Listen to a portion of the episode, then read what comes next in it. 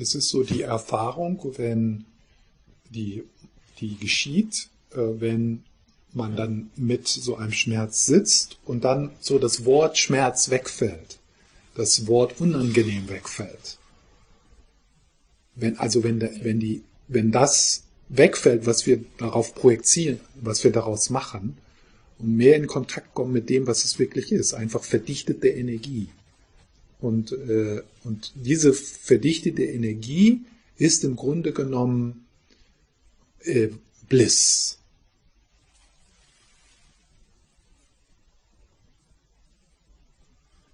Und das ist, ist eine recht häufige Erfahrung, die die Leute machen, besonders wenn sie so über längeren Zeitraum mit einem Unbehagen sitzen, dass da plötzlich so, so ein, äh, also auch deswegen so die Arbeit und Achtsamkeit und chronischer Schmerz, dass da so plötzlich so ein, das ist so wie so ein, und das, was, was unangenehm wird, wird plötzlich in seiner mehr als, als ein, als eine, als ein Strahlen empfunden, was es ja auch ist.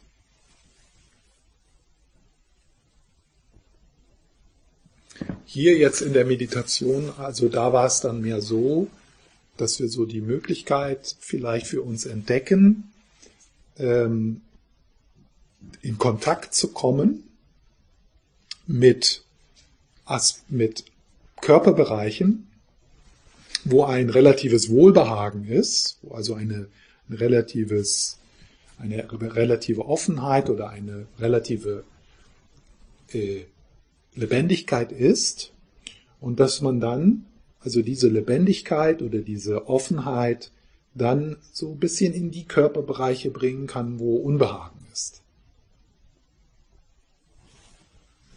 Also hier dann die Möglichkeit, anstatt sich sozusagen auf das Unbehagen zu konzentrieren und da hineinzuatmen und da zu fokussieren, so zu schauen, oh, was passiert eigentlich, wenn ich mal so in den Bereich hineinatme und dort hineinspüre in meinem Körper, wo Behagen ist, der sich gut anfühlt. Und dann von dort aus sich wieder so dem Unbehagen anzunähern. Und dann wieder zurück ins Behagen. Und dann vielleicht so kurz ins Unbehagen und dann länger in Behagen.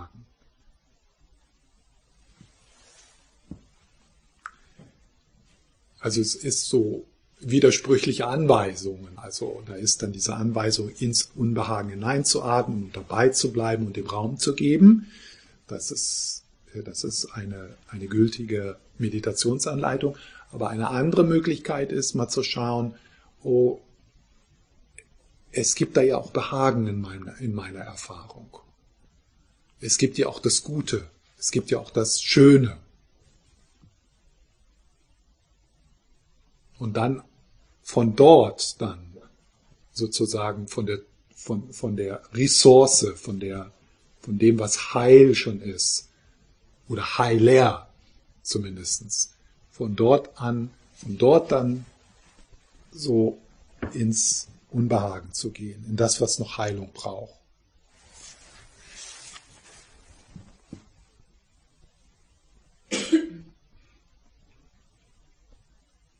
Das ist sehr, äh, sehr unterstützend. Also das wäre so ein ähm, hilfreiches Mittel im zweiten Schritt ist also so diese, äh, diese Meditation, die ich jetzt gerade beschrieben habe. Ja? Also in ein Unbehagen äh, etwas anderes hineinbringen, eine andere Energie hineinbringen, dadurch, dass du den Geist auf etwas Schönes ausrichtest, äh, auf etwas, das kann etwas körperlich Spürbares sein, das kann aber auch ein mentales Bild sein, das kann der Mentor sein, das kann ein Ort sein, ein Kraftort oder, oder irgendwie sowas. Also, dass du deinen Geist ohne, ohne jetzt dem entfliehen zu wollen, dem Unbehagen, aber so, dass, dass du, dass du so äh, aus Erfahrung kennst, wenn ich mich erstmal mit meiner Ressource verbinde, mit dem, was ja schön ist, was heil ist in meinem Leben, und dann aus dieser Ressource heraus ins Unbehagen zu gehen.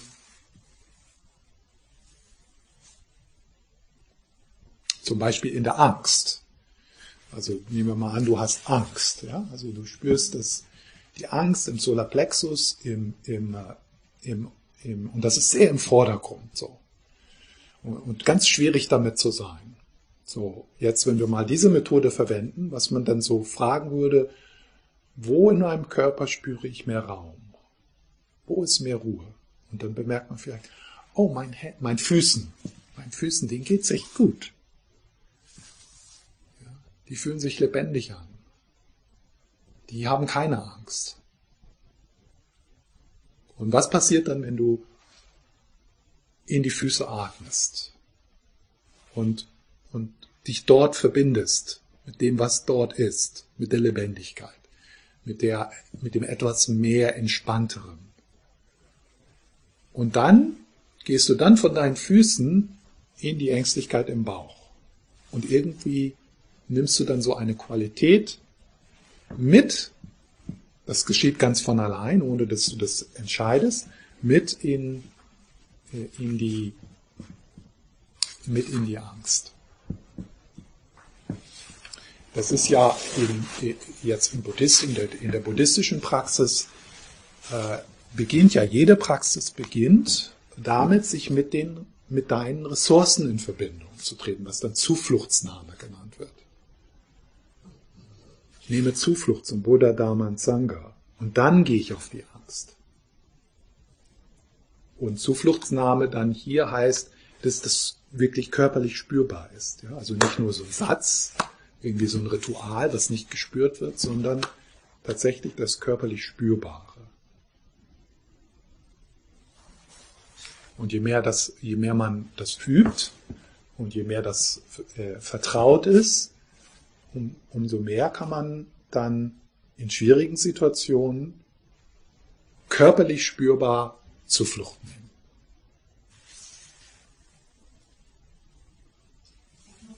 Ja.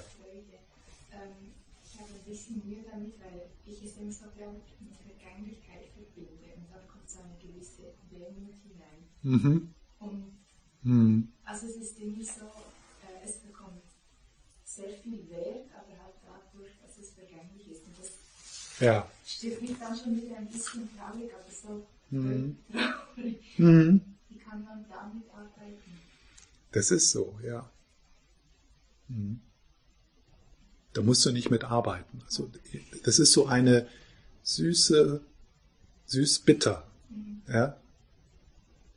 Und äh, also die Vergänglichkeit und das Vertrautmachen mit der Vergänglichkeit in dieser relativen Freude, ähm, denn die tiefgründige Freude ist nicht vergänglich.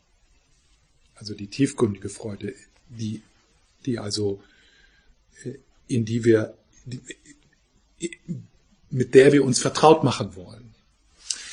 Äh, aber auch die Vergänglichkeit der, der relativen Freude, wenn das akzeptiert wird und wenn das, die, diese Wehmut oder diese Traurigkeit, die du beschreibst, so als Teil dessen gesehen wird, dann kann diese relative Freude noch intensiver werden, weil es so, also weil jeder Moment dann so einzigartig wird und in einem gewissen Sinne noch kostbarer. Äh, und es kommt ja dann auch der nächste Moment. Also es ist ja so, dass äh, Vergänglichkeit ja nötig ist, damit auch etwas Neues kommen kann, über das du dich dann freuen kannst.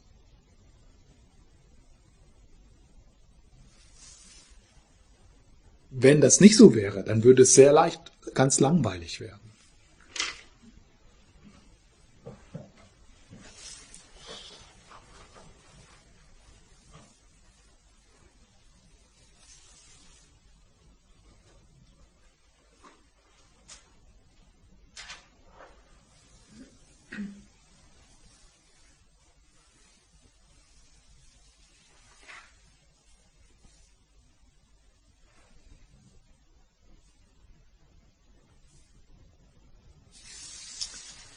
Ja.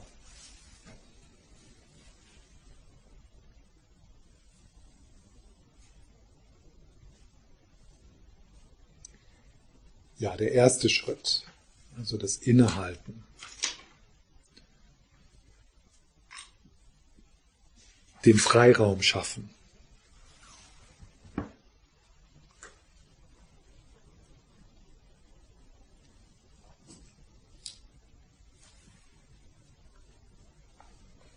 Wie Lama Löntrup nochmal, der beschreibt das so, ich nehme wahr, was in mir los ist und entscheide mich bewusst, einem Impuls zu folgen oder nicht. Es ist also das Innehalten ist kein Unterdrücken, es ist kein, es ist kein Innehalten, es ist kein Stoppen der, der Gefühle, alle Gefühle sind erlaubt. Wo wir innehalten ist ähm, unsere Reaktivität. Also wo wir innehalten ist die Muster, die wir haben, die Konditionierungen, wir haben, ähm, keine Verantwortung zu übernehmen für das Gefühl, sondern das so nach außen bringen wollen. Oder auch Muster, äh, die wir haben, damit wir dieses Gefühl nicht fühlen. Zum Beispiel zum Kühlschrank zu gehen. Also ich fühle mich einsam, ich bin so ein bisschen unruhig, ich bin unzufrieden abends, un, so ein bisschen unglücklich. Das muss ja keine große Krise sein. Also wir, unsere, es ist ja unglaublich, unsere Unfähigkeit, mit etwas Unbehagen sein zu können. Also auch mit Unbehagen, was eigentlich durchaus lebbar ist und also nicht eine, ja, nicht eine große Krise, einfach so ein bisschen, ja, so eine Ruhelosigkeit. Das wäre schon Grund für uns, einem ungesunden Muster zu folgen und dann Zucker zu essen oder äh, und, dann also Muster zu folgen, äh, die wir gelernt haben, äh, um nicht mit unseren Gefühlen sein zu müssen. Und hier das Innehalten heißt dann, dass wir nicht zum Kühlschrank gehen, nicht das Bier trinken, sondern erstmal fünf Minuten auf dem Sofa sitzen bleiben, mal so zu schauen, was ist da eigentlich? Wie, was brauche ich eigentlich in diesem Moment? Warum ist dieser Impuls da? Kann ich da so ein bisschen neugierig sein? Kann ich da hineinatmen? Ich muss diesem Impuls nicht folgen. Ja, der ist da, der darf auch sein, ist ja klar. Wenn man sein ganzes Leben äh, Unruhe damit begegnet ist, sich irgendwas im Mund zu stecken, dann ist der Impuls natürlich da. Also das ist, ist ja klar. Und dass dieser Impuls ganz, ganz stark ist, weil bei den, weil wir dem Tausenden von Male gefolgt sind, das ist ja auch klar. Und also das Innehalten hier würde dann heißen, das Gefühl der Unruhe darf sein, und da bin ich neugierig, das nutze ich, um so was über mich zu erfahren. Das nutze ich, um so zu lernen, was brauche ich eigentlich wirklich? Naja, und dann geht man halt nach fünf Minuten an den Kühlschrank und trinkt ein Bier. Wenn es das ist, was, ja, was, was das Gesunde ist in dem Moment.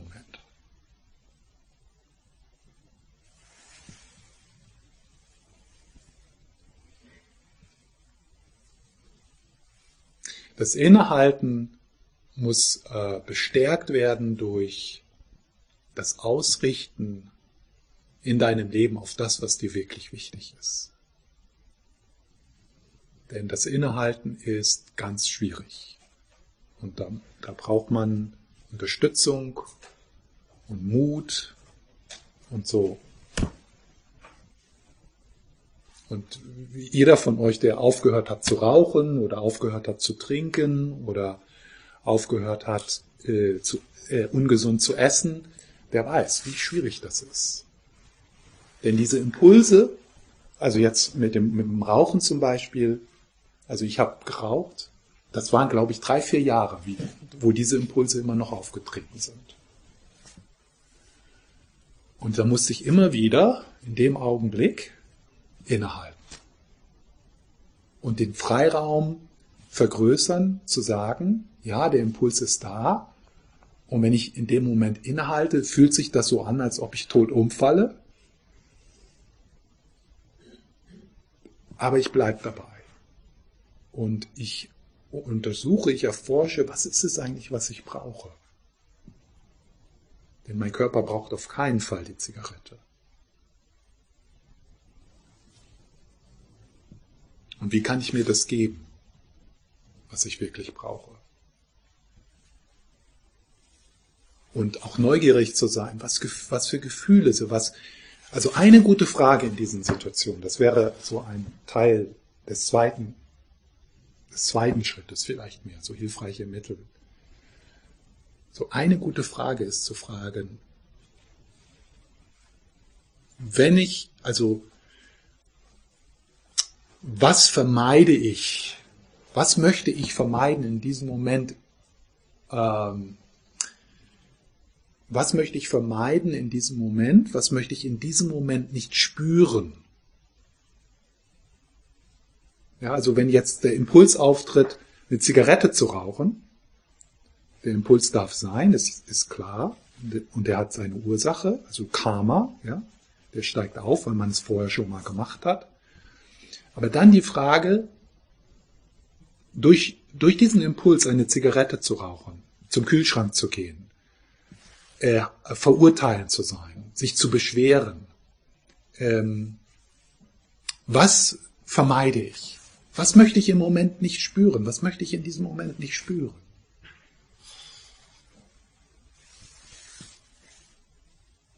Da ist was, da ist etwas in dir, was du nicht spüren möchtest. Deswegen beschwerst du dich. Deswegen äh, sprichst du schlecht über eine Person. Deswegen äh, schaust du jemanden kalt an und bist unfreundlich. Also das ist eine, eine, eine wirklich eine wirkliche gesunde Frage. Und die, diese Frage, was diese Frage auch tut, sie bringt dich so aus dem Kopf raus ins körperlich Spürbare. Denn das, was, denn das, was, äh, was du dort nicht spüren willst, also die Unruhe, es könnte auch sogar Freude sein. Also es ist ja auch, es ist ja das, äh, dass wir, dass manchmal die Freude so so, also dass man so die Freude wegraucht.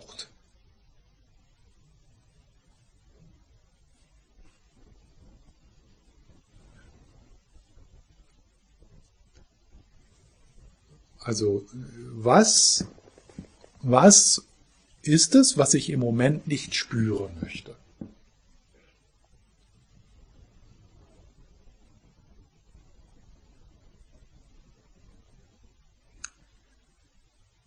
diese Ausrichtung auf das, was wesentlich ist, was dir wirklich wichtig ist, also immer wieder diese, in, diese, in diese Motivation zurückzufinden, dass du dir wünschst, dass dein Leben nicht zu der Gewalt in diesem, auf diesem Planeten beiträgt.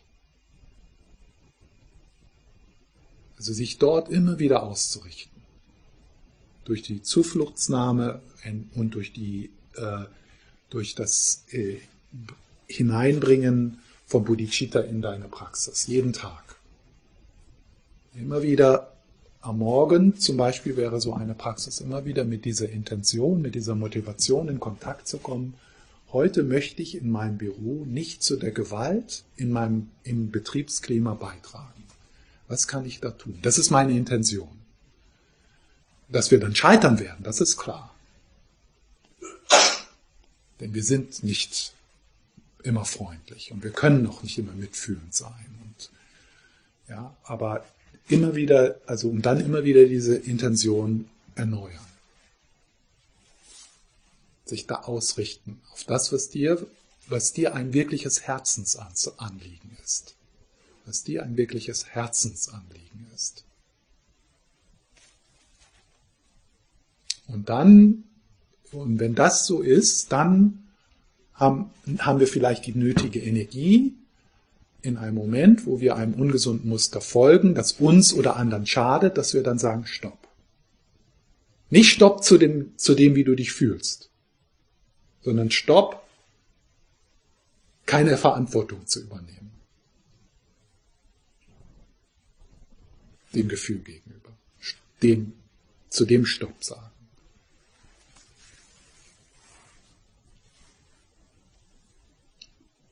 Und wir haben das ganze Leben Zeit, das zu üben. Also wir müssen uns jetzt nicht irgendwie beeilen damit oder äh, es ist auch wichtig, immer wieder dort zu scheitern, weil uns das, äh, weil uns das äh, bescheiden macht, demütig macht und weil es unsere Toleranz erhöhen kann, wenn wir erfahren, wie schwierig das für uns ist, wo wir doch die Methoden haben und die Möglichkeiten und die Einsichten. Wie ist das für die Menschen, die diese Methoden und Einsichten nicht haben? Ja, also die, die, die eigene Toleranz, die eigene Geduld kann durch dieses immer wieder das Scheitern ähm, äh, kann ganz, äh, ganz stark werden. Also es wäre schlimm, wenn das so funktionieren würde. Also ja, lass jetzt einfach das Rauchen sein und dann ist das plötzlich weg. Ne? Also das wäre schlimm, wenn das wirklich so, wenn das so einfach wäre. Weil dann könnten wir das auch von anderen erwarten.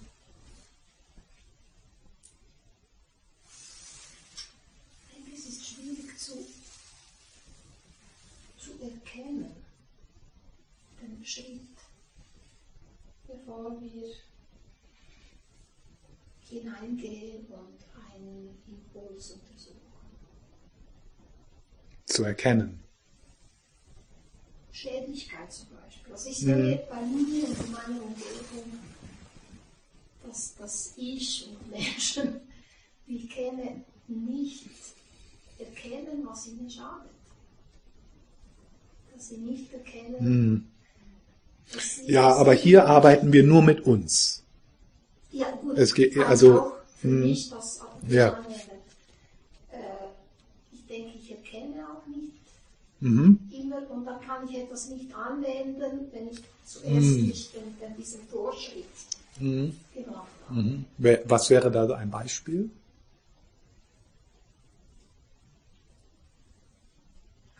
Ich sage, ich habe jetzt auch eine andere Person, das Ja. gemeint ist mit Rauchen, sagen wir mal. Äh, ja. Aber ich meine, das wär, ist dann so ein, ein es stimmt. Also äh, um das, diesen ersten Schritt notwendig äh, möglich zu machen, muss da so ein, muss da ein, ein Vertrautsein mit, mit diesem Impuls zu sein und auch so ein Überlegen darüber, was schädlich ist, was nicht schädlich ist. Also im, im Buddhismus gibt es da zum Beispiel die zehn unheilsamen Handlungen, über die man reflektiert. Ja, also das ist schon richtig. Also das ist so ein Weisheitsaspekt, äh, der, der durch, durch Achtsamkeit gestärkt wird, aber auch durch Reflexion. Ja, das stimmt. Mhm.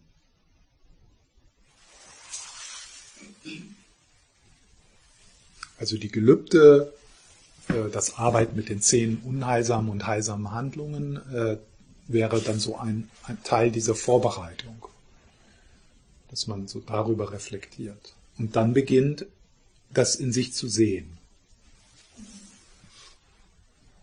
Es ist schon klar, dass wir viele, äh, dass wir auch die Neigung haben, so unbewusst zu agieren, ja? Also dass so, äh, dass so aus dem Schatten heraus so eine Gemeinheit kommt, ja, die, die, die, die wirklich, und das ist ja so die Definition des Schattens, die uns nicht bewusst ist. Oder die wir übersehen, die andere Leute in uns sehen, dass wir gemein sind, dass wir überheblich sind, zum Beispiel, oder arrogant, aber die wir selber nicht sehen. Genau, Da- das ist, das meine ich, irgendwie Hm. so, irgendwie diese Vorstufe ist, Ja. ist Ja. gewisse Sachen offensichtlich, beim Hm. Rauchen zum Beispiel, aber es Hm. gibt irgendwas, was du gesagt Hm. hast. Hm. Äh, das ist dann schwierig. Hm. Und die Gelübde oder eben die solche Sachen, das wäre dann quasi der Vorweg. Mhm. Also da könnte man denn jetzt so fragen, also wie, äh, wie, was, wie könnte man so äh, das, was im Schatten ist, also was so Jung den Schatten äh, äh, nennt, wie man das so bewusst werden, wie, kann man, wie man da Bewusstsein hin, hinbringen kann. Ja. Und äh, so eine, eine Möglichkeit jetzt, also in der, in der analytischen Psychologie ist die Traumarbeit, aber auch so, so ein Hinweis ist ja, dass wir, äh, dass wir uns immer so fragen können, wenn wir unangenehme oder äh, unangenehme oder schwierige Aspekte anderer Personen wahrnehmen, was das mit uns zu tun hat. Ist das so ein Feedback so ein bisschen? Warum, warum ist diese Eigenschaft in dieser Person, warum springt mir das so ins Auge? Ist da etwas, was ich nicht sehen möchte? Ist da etwas, wo ich neidisch bin? Ist da also, äh, dass wir so in unseren Beziehungen und da, äh, so, also unsere Beziehungen, also unsere Projektionen, die wir auf die Menschen legen, sagen ja viel über uns aus. Äh, und dann natürlich Freunde, ja, Partner, die uns so Feedback geben können. So sozusagen, schau da mal, es ist irgendwie, äh, habe ich so das Gefühl, dass du zu, zu überheblich bist hier, dass du äh, nicht offen zu mir bist oder äh, und dann also so Mentoren zu haben oder mit einem Coach oder mit einem Therapeuten zu, zu arbeiten oder ganz bewusst äh, so äh, Gruppen, äh, wo also dieses Feedback auch geschieht, wo du so erfährst, wie du äh, auf andere wirkst, was die in dir wahrnehmen.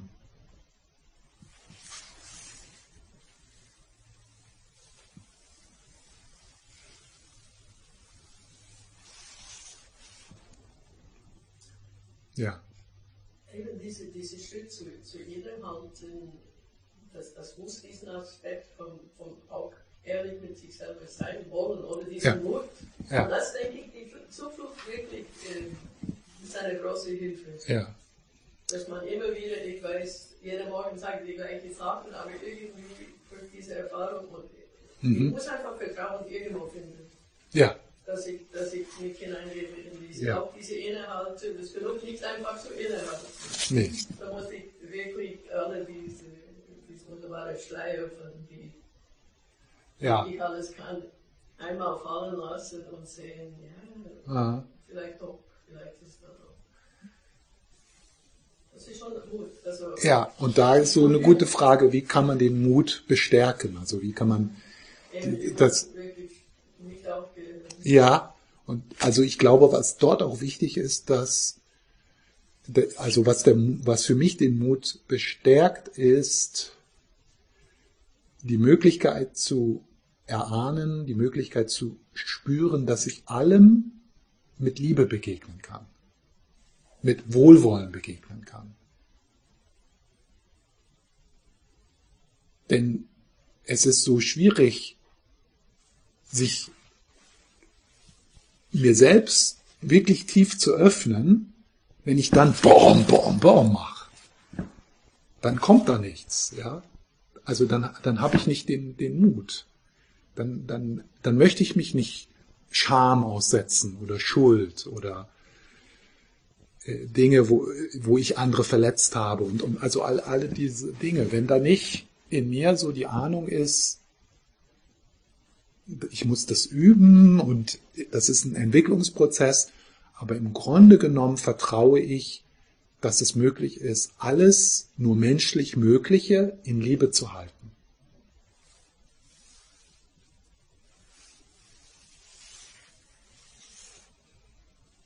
Sonst wird ja die wachsende Selbsterkenntnis, würde dann einhergehen mit wachsender Selbstverurteilung.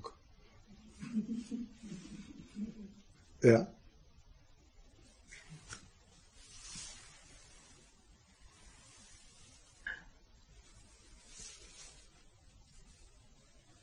Ja.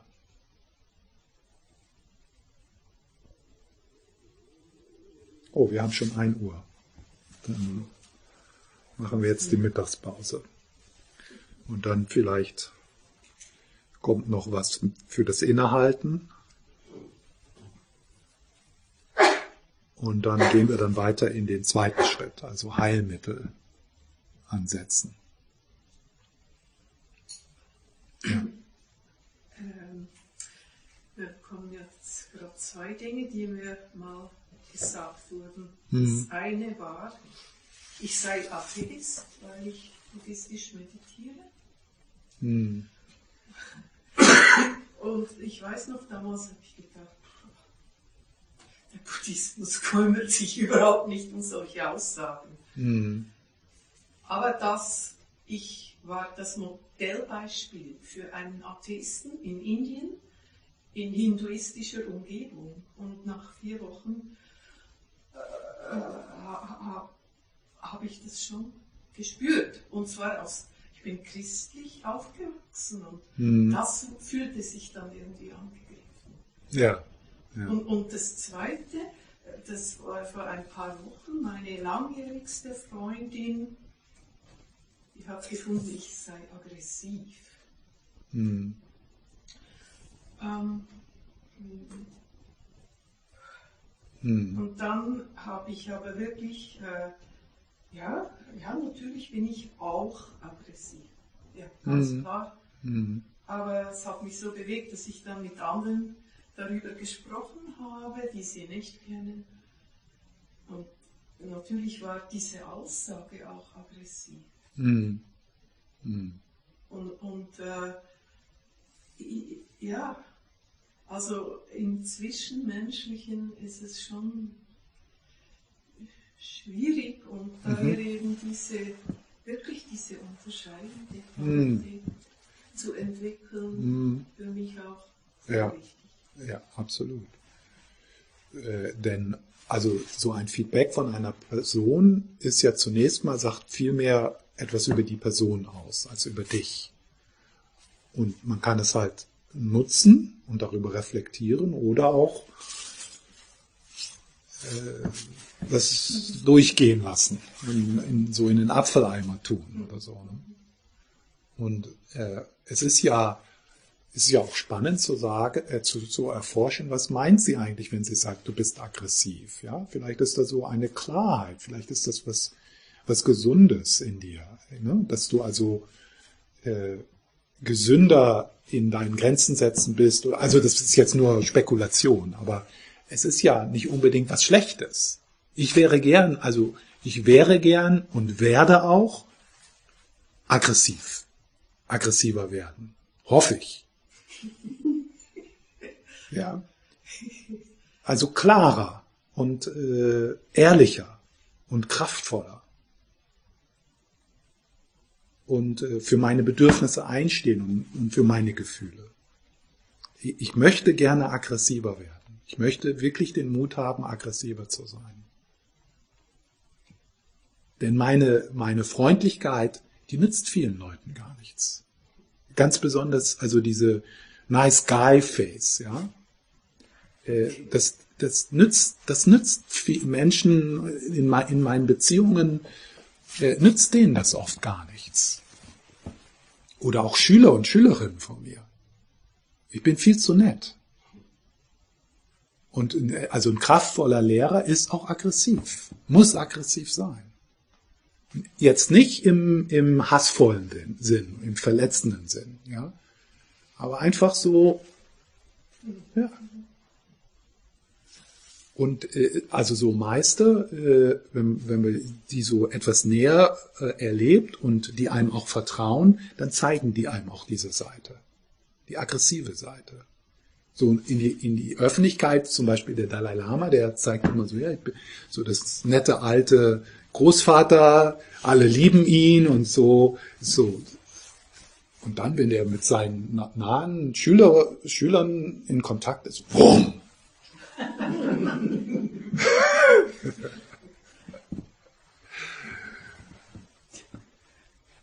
Und das machen die natürlich dann nur mit Schülern, wo sie wissen, dass die nicht weglaufen. Und solange das, dieses Vertrauen nicht da ist, muss, muss so ein Meister natürlich äh, so das Magnet, Magnesierende eher haben. Also das so, dass die Leute dabei bleiben. Ja? Nett sein. Äh, ja. Und dann mit dem, Athe mit dem Atheisten, ah,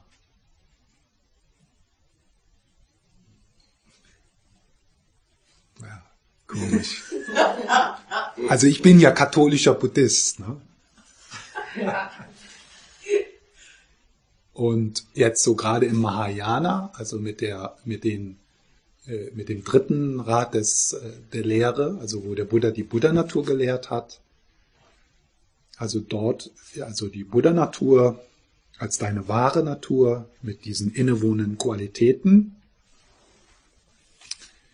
Also das ist absolut nicht nihilistisch oder äh, äh dass da nichts, dass da nichts Großes, Tiefes, Tiefgründiges ist, das alles verbindet. Äh, also so tiefgründige Liebe äh, äh, und das, also für mich ist das überhaupt kein Problem. Also die katholische Mystik zum Beispiel und die Erfahrung der wahren Natur deines Geistes oder die Erfahrung von tiefgründiger Liebe, die Erfahrung vom absoluten Bodhicitta, das ist für mich dieselbe Erfahrung, eingepackt in, in verschiedene Worte, in verschiedene Kulturen eine Erfahrung, eine zutiefst menschliche Erfahrung, die natürlich, wenn sie geteilt wird, die Sprache nutzen muss und die Symbole und die, und die Worte, die dort in der Kultur und in der Zeit dann verstanden wurde.